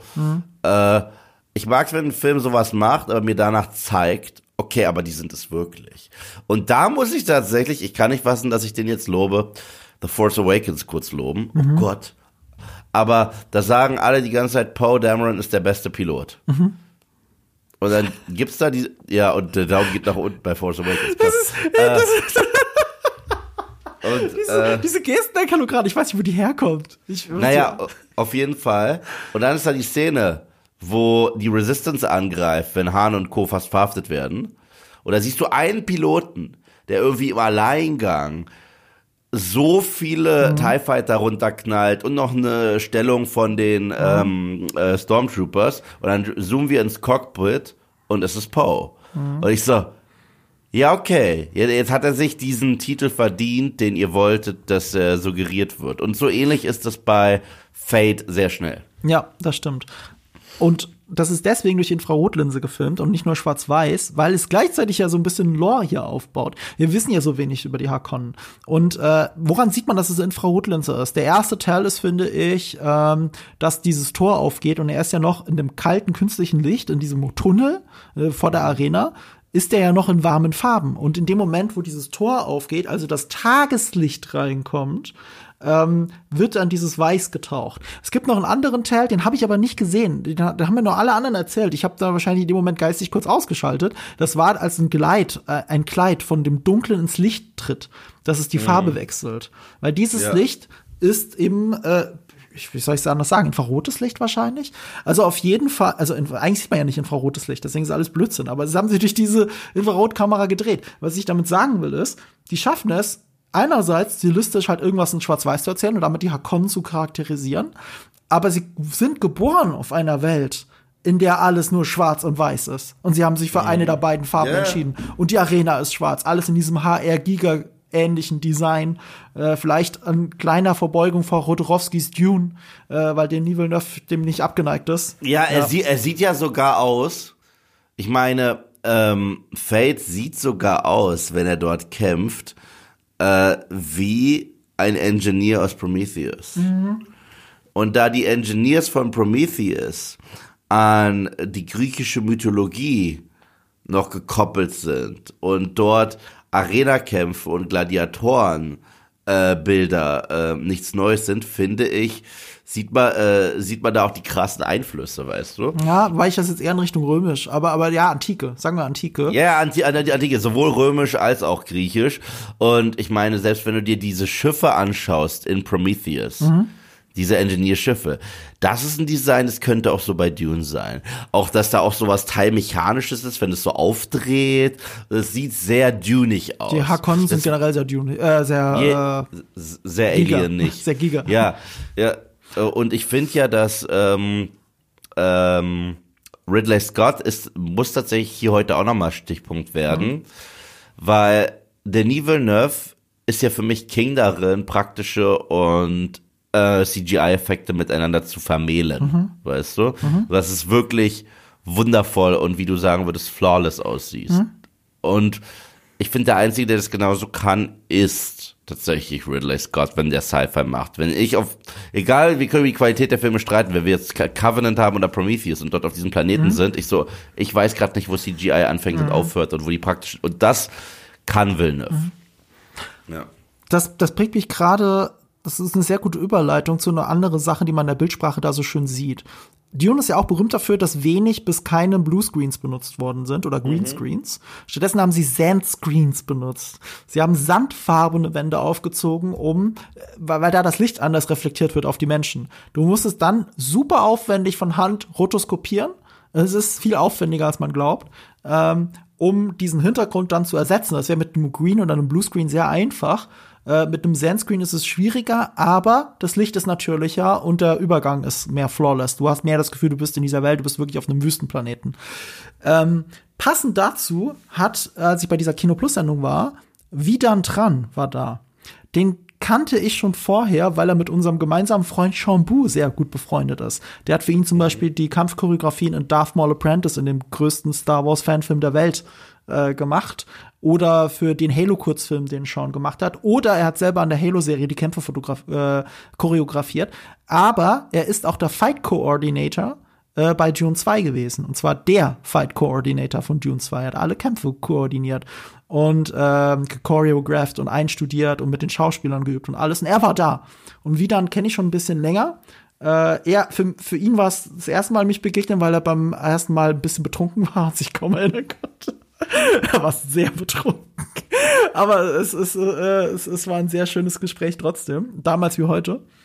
Und er hat uns Pre-Visualization gezeigt, ein bisschen. Ein bisschen was, was sie gemacht haben, bevor sie es gedreht haben. Vom Set. Und sie haben nicht Sandscreens benutzt. Sie haben auch Sandscreens bestimmt benutzt, aber nicht in den Szenen, die er gemacht hat. In der Szene, die er uns gezeigt hat, hatten sie Black Screens benutzt.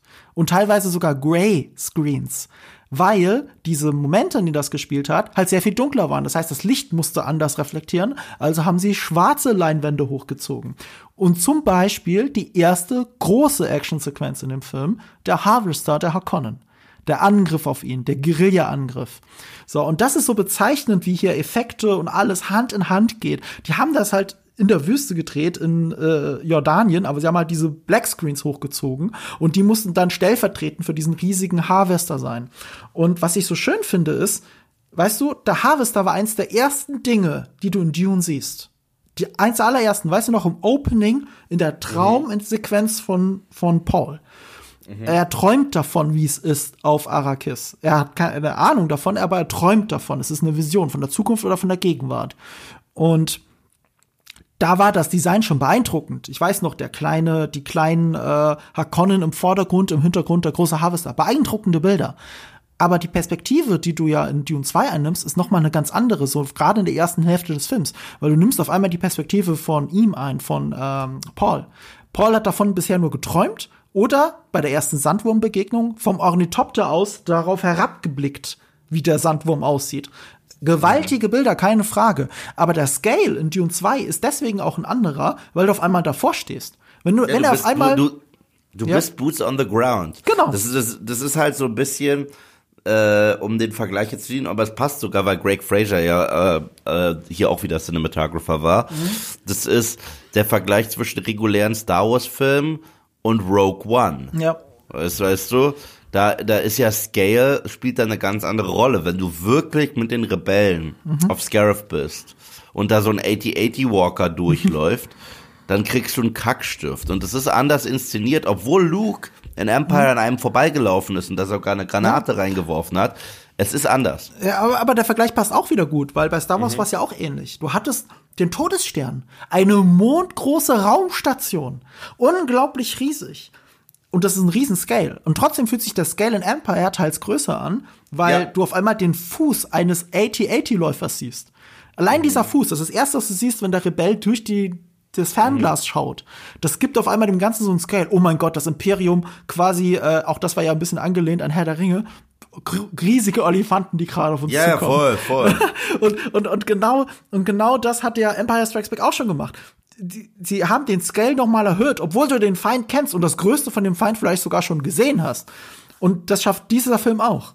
Und sie zeigen in beiden Fällen, dass äh, größer erstens eine Perspektive ist und dass quote unquote kleinere Bedrohungen größere Bedrohungen sein kann. Die 8080 Walker wirken gruseliger als der Todesstern. Und ganz klar, in Dune 2 ist Fade Rauter, der der scheiße gruselig ist und Batista wirkt auf einmal nicht mehr so wie der Big Bad, vor dem man mega Schiss haben muss, wenn man den im Vergleich hat, weißt du? Ja, absolut. Ähm, Also das finde ich spannend, das finde ich sehr spannend. und wenn ich Äh, von diesem Scale rede, ich wollte es gerade vorschlagen, ich wollte es gerade La vorschlagen. lass uns Spoiler sprechen, weil wir haben nicht mehr so viel Zeit. Gibt ein paar Sachen, die wir wirklich noch besprechen müssen. Ja, genau. Wir müssen nicht so rumtanzen. Wir können das als Übergang nehmen. Also Achtung, Spoiler, für die, die es immer noch nicht äh, gesehen Okay, haben. Für die, die die Bücher gelesen haben, können dranbleiben, finde ich. Darf ich direkt meinen Planet der Affen-Vergleich jetzt endlich raushauen?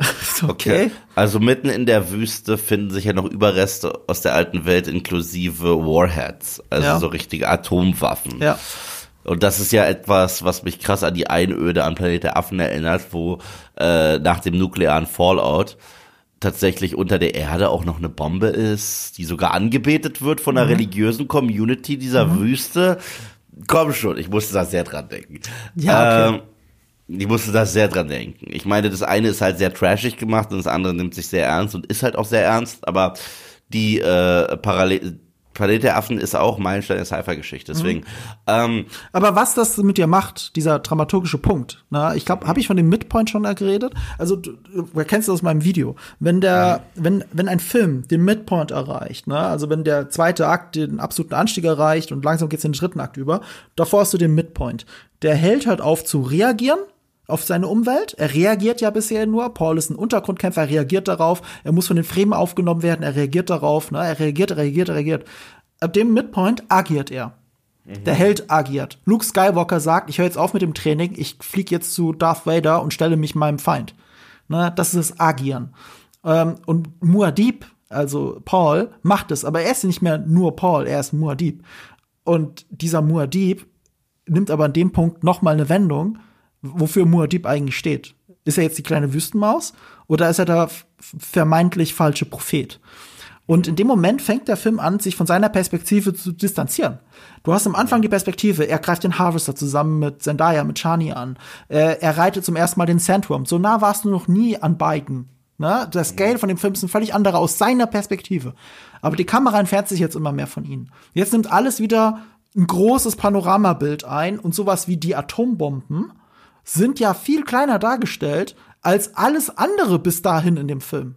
Ne? Also so ein beschissener kleiner Harvester, ein kleiner Harvester von den Hakonnen ist ein viel übergrößeres, übermenschlicheres Gerät als eine fucking Atombombe. Aber das liegt auch daran, weil wir an einem anderen Punkt in dem Film angekommen sind. Muad'Dib, Paul, schaut wieder von oben herab. Er ist auf einem Berg, wenn er sich diese Atomexplosion anschaut. Du hast eine ganz andere Perspektive nochmal. Und die Perspektive des ihn Sehens als Helden oder als möglichen Feind sehen, nimmst du dann durch die Augen von Chani wahr. Die Kamera geht immer wieder auf Chani und wie sie denkt und du siehst, was sie denkt und wie es langsam, wie die Kamera langsam auf sie zufährt. Und umgekehrt ist die Perspektive auf Paul eben auch deutlich distanzierter, als sie vorher war. Absolut. Und hier komme ich auch direkt wieder mit dem Game of Thrones Vergleich. Das ist so, wie wenn du Daenerys siehst und total an ihr ranklebst, während sie äh, in Essos und sonst was Gerechtigkeit walten lässt. Aber dann gibt es irgendwann den Punkt, wo du Jon Snow in der Menge siehst, der sie beobachtet, während sie eine Ansprache hält. Total. Weißt du, was ich meine? Ja, total. Es ist ja auch etwas, ähm, auch da, Dune hat ja auch George R. R. Martin äh, beinf Mhm. äh, äh, äh, geinfluenced, wenn man so möchte, beeinflusst. Geinfluenced. Geinfluenced. Es ist ein Wort, das ich zu oft in den Mund nehme aus beruflichen Gründen. Ähm, ja, also d- du hast das. Und äh, ich mag es, wie der Film sich damit auseinandersetzt, auch wenn er sich viel deutlicher positioniert als das Original. Da, äh, Dune Messiah, das zweite Buch, und hier steckt schon das wichtige Wort drin, Messiah steckt im zweiten Teil, ist eine, äh, zumindest laut Denis Villeneuve, eine eindeutige Reaktion auf das erste Buch. Frank Herbert hat festgestellt, die Leute lesen den erst, das erste Buch, diese klassische, vermeintlich klassische Heldenreise, und sehen Paul als den Helden.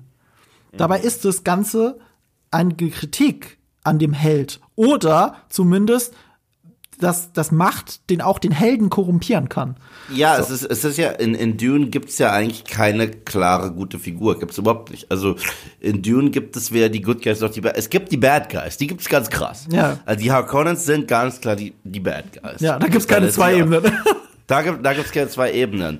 Ähm, aber ansonsten gibt es viele Grautöne. Also es ist so, als wenn du, es ist ähnlich wie bei äh, Game of Thrones, nur dass du keinen Jon Snow Charakter hast. Weißt du, was ich meine? Also, ähm, du, du hast ganz schlimme ähm, Wichser wie Rams, Ramsey Bolton. Aber äh, als Gegengewicht hast du dann sowas wie, ja, keine Ahnung, die äh, naja, Jon Snow ist definitiv das Gegengewicht. Die zwei nein, ähneln sich jetzt. Nein, nein, ich hab's doch gerade gesagt, dass, äh, aber, ich, aber hier fehlt die Jon Snow-Figur. Achso, du suchst gerade die Allegorie dazu. Ja, ah, okay. genau, genau. Aber ja. als Gegengewicht hast du die Wildlings, weißt mhm. du? Also, das, äh, das ist halt spannend. Und Daenerys und ja.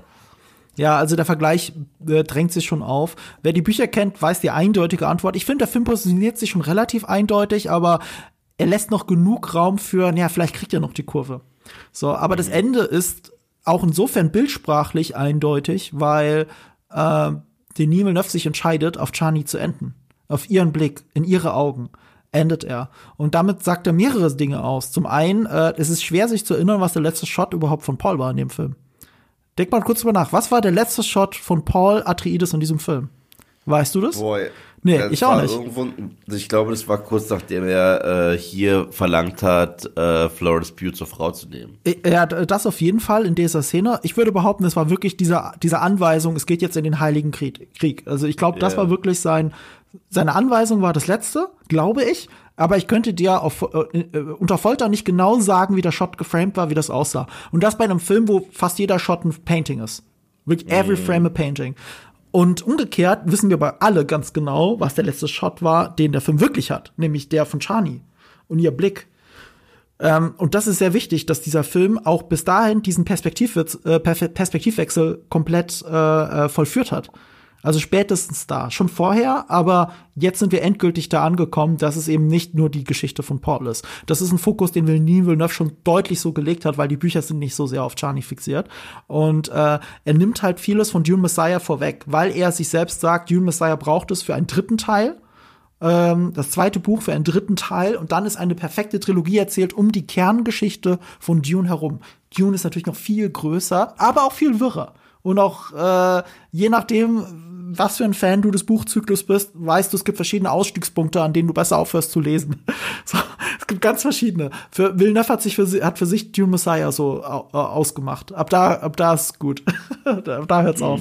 Ab da möchte er nicht weitermachen.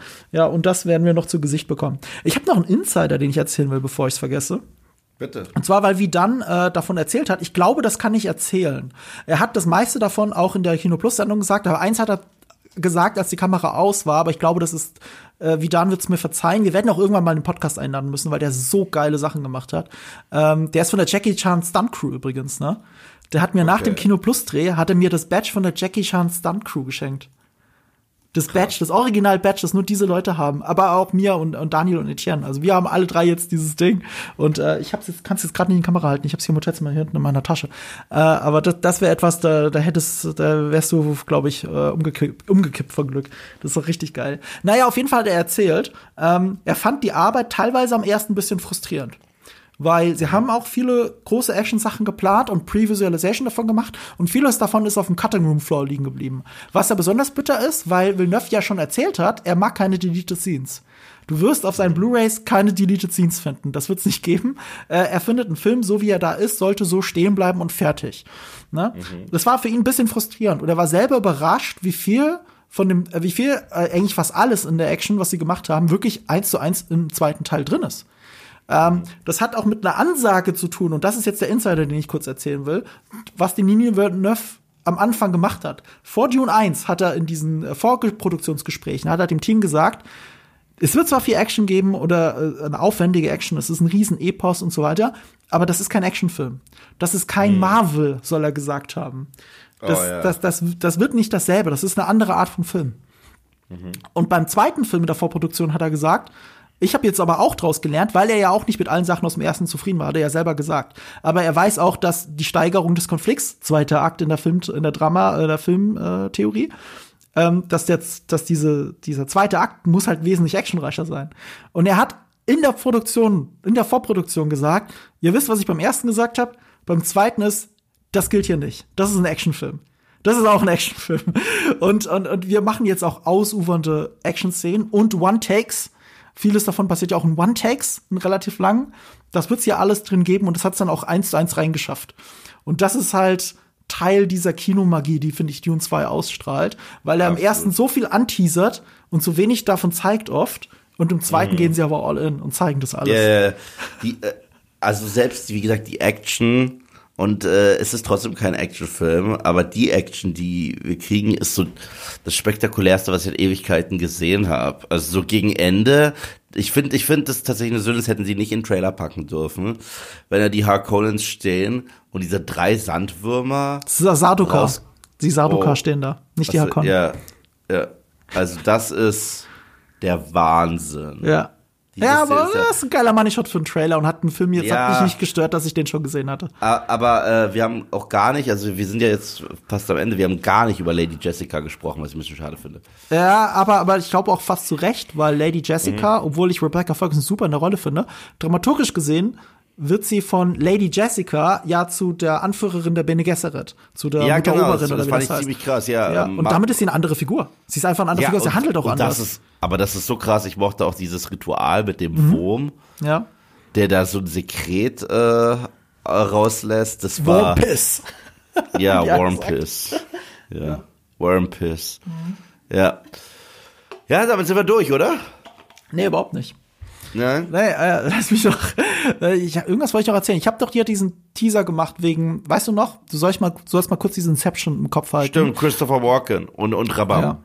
Äh, Gegen Ende werden die Bösewichte, finde ich, sehr schwach dargestellt. Also Baron Harkonnen wirklich, wie er, wie er schwächlich diese Treppe da so, so schon so hochkrabbeln will, weil er den Thron sieht, weil das war doch eigentlich das Ziel, das er immer hatte, auch wenn er das Fate Rauta versprochen hat. Aber wir kennen ja alle Baron Harkonnen, der will erstmal selber auf dem Thron sitzen und dann kann Fate vielleicht irgendwann nachfolgen. Ne?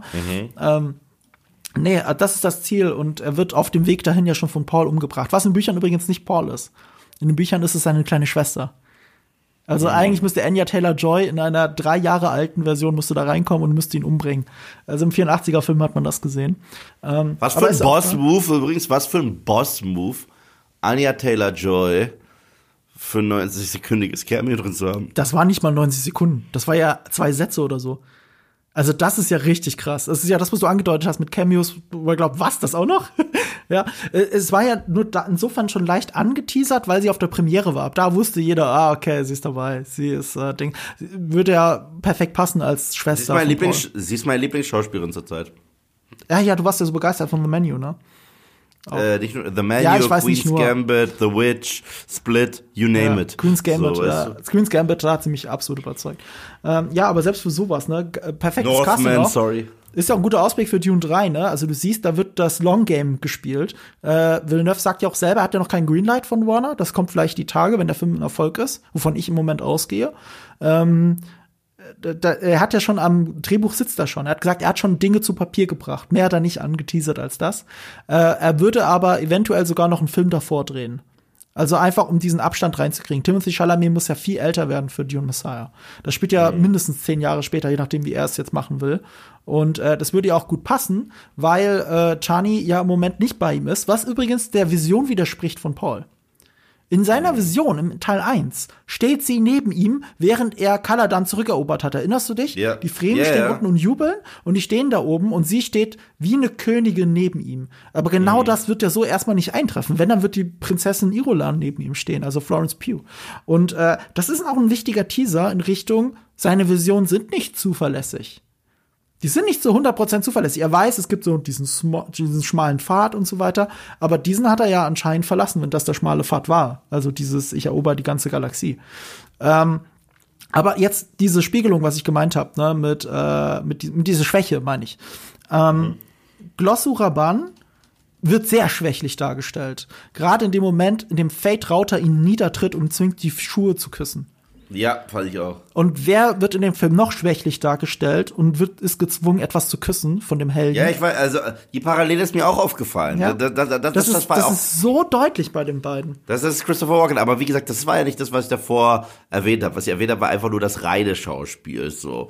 Ja, ja. Also, äh, ja. Aber, aber warum ist das so? Warum ist das so? Warum, ich meine, das ist ja trotzdem, Villeneuve hat sich was dabei gedacht. Du hast mit Hm. Fate Rauter eine Person, die erstmal aus dem Nichts kommt, erst in der Mitte auch, glaube ich, des zweiten Films. Und auf einmal der mögliche andere Auserwählte ist. Das muss man ja dazu sagen. Die Bene Gesserit haben ja zum einen diesen, diesen äh, Mythos des Messias gestreut. Weil mit Religion kannst du Menschen kontrollieren. Mhm. Zum anderen sind sie aber seit Jahrtausenden dabei, diese Blutlinien so zu züchten, dass dieser mögliche Auserwählte entsteht. Und Paul sollte das eigentlich ja nicht sein. Äh, Paul sollte ja ein Mädchen sein. Lady Jessica hat sich aber dem gegenüber, äh, hat sich ja dem verwehrt und hat einen Jungen geboren, obwohl sie es hätte kontrollieren können. Und ähm, umgekehrt ist äh, Fate Rauter auch einer in dieser Blutlinie gewesen, von dem sie dachten, dass da der Auserwählte entsteht. Ich glaube, die wollten sogar, wenn ich es jetzt richtig mhm. weiß, ähm, die äh, Tochter von Leto, die mögliche Tochter von Leto, äh, mit Fate Rauter verbinden, um da an dieser Blutlinie weiterzumachen. Ne? Sie haben also die, Leto, äh, die Atreiden-Blutlinie und die Hakon-Blutlinie gekreuzt. Ähm, das ist aber jetzt so nicht passiert und jetzt entscheiden sie sich für Fate Rauter. Aber ja. und, sie, und sie wissen ja nicht mal, wer es wirklich ist, weil das ist ja auch nur so so so, so ein Blackjack-Gamble, den die Bennett Gesserit machen mit dem Genpool von diesen großen Häusern. Und irgendwann wird vielleicht irgendwas dabei rauskommen. Und jetzt hast du zwei Figuren, die sich so ähneln.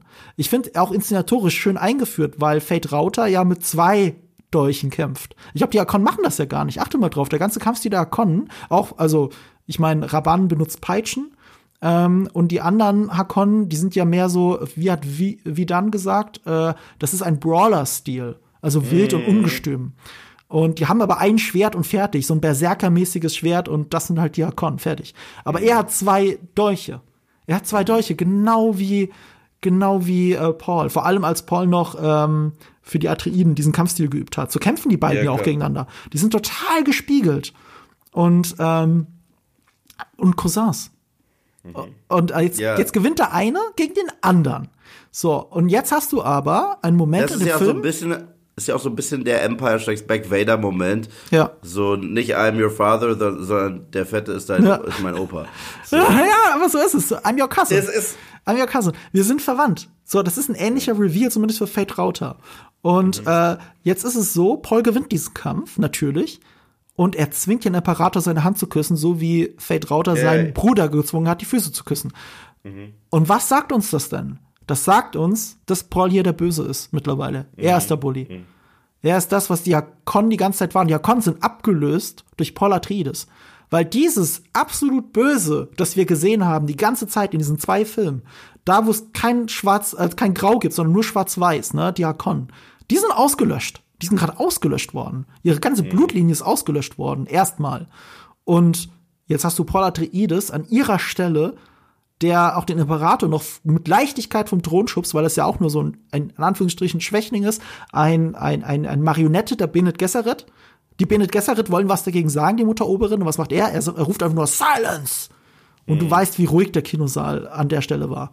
Weil es war gerade so, als hätte Hitler etwas geschrien wenn du drüber nachdenkst. Und das ist das, was so genial an Dune 2 ist, was man, was man, finde ich, nicht genug rauskehren kann. Das ist ein Film mit so vielen Gänsehautmomenten, aber wir wissen gleichzeitig, dass wir der falschen Person zujubeln.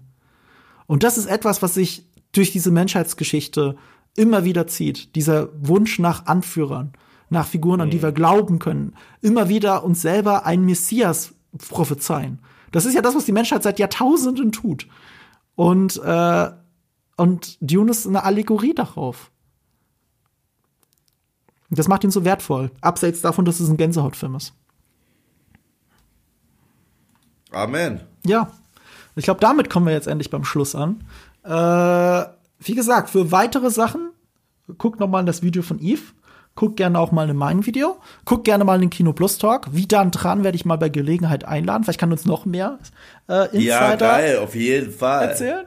Also er hat uns super viel übrigens auch von Austin Butler erzählt und gezeigt und so. Das war so cool. Aber das Austin ist halt alles Butler nicht. War, auch, Austin Butler ist zurzeit so krass. Der, der, der, der rockt jetzt eine Rolle nach der. Ich fand den ja schon mega in Once Upon a Time in Hollywood. So, I'm the Devil. Ja. And I'm here to do the devil's business. Richtig. Nah, was dumber than that. also, wie dann hat sich zu der Aussage hinreißen lassen, äh, Austin Butler ist einer der Top drei Schauspieler, mit denen er je zusammengearbeitet hat. Jemals. Und er hat auch mit, also er war aber nur volles Lobes für den Cast von Dune. Also da gibt's niemanden, mhm. den er nicht mochte. Er hat auch erzählt, wie krass Sondaya eigentlich war, dass sie für so eine Mocap-Aufnahme äh, eine ganze Choreografie gelernt hat, obwohl es hätte das Stunt-Double machen können, weil es war Mocap. Das hätte sie nicht mhm. machen müssen. Äh, auch Timothy Chalamet, wie der sich entwickelt hat in den letzten drei Jahren, weil er war ein sehr schüchterner, nicht Blockbuster-erfahrener Typ. Und jetzt ist er wirklich zu die, drei Jahre später ist er zu dieser Figur geworden, die Dune eigentlich, also nicht Ja, zu dem das- Bösewicht, aber, aber die Er gestandene ist zum Persönlichkeit. Schauspielmessias geworden. Der Schauspielmessias ein bisschen, ne? Ähm, äh, das, das war alles super interessant, was Vidan erzählt hat.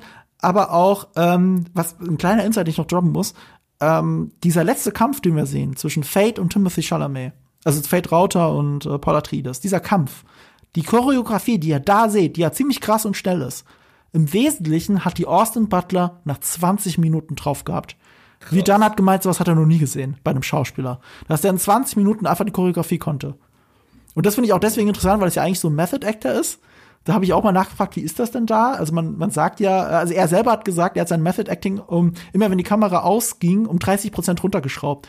Äh, weil äh, sonst wäre er halt ein Arsch zu allen Leuten gewesen, weil er halt doch zu sehr in, in Fate Router drin ist im Kopf. Er hat das runtergeschraubt. Also wie dann hat gemeint, man hat es, wer hätte es nicht angemerkt, der war wie immer. Ähm, das fand ich irgendwie ganz schön zu hören. Ich meine, spätestens bei Dune 3 frage ich, wie er dazukommen will. Ich glaube, das wäre etwas. Ja, mega. Wo ich ihn Oh, Mann, fragen kann. das, ist, das ist das eine, was mich wurmt, wurmt, haha. äh, dass, dass, dass, dass man jetzt so lange drauf warten muss, weil ich finde, das ist trotzdem keine richtige Resolution der Story. Und das Nee, ist und das absolut ist, also und da jetzt lange drauf zu warten, erst recht so eine Wackelpartie. Wir wussten damals nicht mal, ob wir Teil 2 kriegen. Ja. Ne? Ich meine, äh, die Chancen stehen sehr gut, dass Ja. wir Teil 3 kriegen. Ja. Sehr gut. Und Denis Villeneuve schreibt ja einfach trotzdem. So, ich mach das jetzt einfach. Finde ich super. Äh, aber ich hoffe einfach. Ich hoffe. Ja, aber ich finde, er hat auch recht. Wir müssen warten eigentlich. Wir müsste, müsste jetzt mal zehn Jahre ins Land gehen. Ich bin froh, wenn das nicht Back-to-Back macht. Das soll ja auch dieses Gewicht kriegen. Timothy Chalamet muss älter werden, ne? Ich, ich, ich will nicht, dass er sich nur älter spielt. Ich will, dass es ein bisschen älter wird. So, wie alt ist Timothy Chalamet? Mitte 20? Ende 20, glaube ich, oder? Ende 20 schon? Das ist ja doch älter, als ich gedacht habe. Ich guck mal kurz. Warte, ich schau auch. Timothy. 28, Ende 20, du hast absolut recht. Ja, aber Mitte 20, als Dune 1 rauskam. Also vor drei Jahren. Ähm, Hast du eigentlich jemals Children of Dune mit McAvoy gesehen? Nee. Also, ich habe ein paar Szenen angeschaut aus Interesse, aber ich bin ja kein Fan der Dune-Serie, muss ich sagen. Ich bin Fan des 84er-Films, aber nicht der Serie. Obwohl die Serie natürlich viel näher an den Büchern ist und so, aber inhaltlich halt. Ich finde, visuell ist halt der David Lynch-Film viel beeindruckender. Children of Dune, weißt du, was dieser Film aber hat? Und ohne Spaß? Also er ist halt wirklich Ist das jetzt ein Film oder ist das jetzt die Fernsehserie? Das ist doch eine eine Fernsehserie. Serie. Das ist Das eine ist eine Serie. Fan ja, genau. Du hast Film gerade Von gesagt. 2003. Okay. Ja, ja. Und McAvoy spielt mega, Mhm. schon damals. Und der Score, den schicke ich dir danach, wenn wir auflegen. der, der Theme-Song zu Summon the Worms, ja, Ja. ist bis heute die brutalste Gänsehaut ever. Echt? Und ja, ich liebe den. Also ich konnte da, der, du, der ist von Brian Tyler. Also, Ah. das war damals schon krass, dass sie für so eine 2003 Serie, quasi für einen Sci-Fi-Channel, haben sie einen der beliebtesten Scores bekommen. Also die hatten richtig so Blockbuster-Style Musik, was wir erst später so richtig krass gewohnt äh, wurden, so durch äh, Michael Giacchino bei Lost und äh, hier äh, Rabi Javadi bei ähm, Game of Thrones. Aber Brian Tyler für Children of Dune ist schon krass. Ich mag So. aber den 84er-Score auch. Den mochte ich auch. Ja, Und der ist auch in Teilen zu hören, übrigens in Dune 1. Ganz kurz hat ja. äh, Hans Zimmer die Melodie noch so eingebaut. Deswegen, wenn Dune Messiah kommt, will ich, will ich eine abgeänderte Form von äh, Summon the Worms. Was einer der geil. Weißt du, das ist ein Track, der ist so geil. Okay, ja, ich schick schick dir den, ich schick, ich schick dir den Schick jetzt. Äh, wenn ihr nicht äh, verpassen wollt, mehr von uns zu hören, vergesst natürlich nicht, uns zu abonnieren. Wenn es euch gefallen hat, äh, liked es gerne. Wenn es euch nicht gefallen hat, geht einfach wieder. Und liked es. äh, Ihr könnt gerne uns, wenn es euch nicht gefallen hat, könnt ihr uns natürlich gerne weiterhören, aber bitte bewertet es nicht. Das ist schön für unseren Schnitt. Ähm, ansonsten, äh, wir sprechen uns nächste Woche wieder zu einem Thema, das mir auch sehr am Herzen liegt. Äh, ich, aber über ungelegte Eier will ich noch nicht reden. Oder ich ich sag mal so, vielleicht solltet ihr die Avatar-Serie bis dahin nachholen. Ich werde es auch machen, weil ich hab's noch nicht. Ich hab's noch nicht übers Herz gebracht, das Ganze zu Ende zu gucken, die Serie, um es mal ganz vorsichtig zu sagen. Äh, ich bin gespannt, aber deine Meinung ist positiver, das weiß ich. Und ich habe noch jemanden, da haben wir einen Gast übrigens, aber auch das ist eine Überraschung. Ähm, wenn ihr es nicht verpassen wollt, abonniert uns einfach. Und ich habe gehört, du hast ein Christopher Walken-mäßiges, Imperator-mäßiges Schlusswort vorbereitet. Ja, weißt du, ich habe gerade im Hintergrund, das, das kommt jetzt gar nicht so rüber. Ich höre schon den Su Summon äh, the Worms Score. Weißt du, der, der, der baut gerade auf, deswegen wackel ich auch so. Ja, These worms are crazy. What's that all about? In my kingdom, there will be no Messiah. Let the spice flow.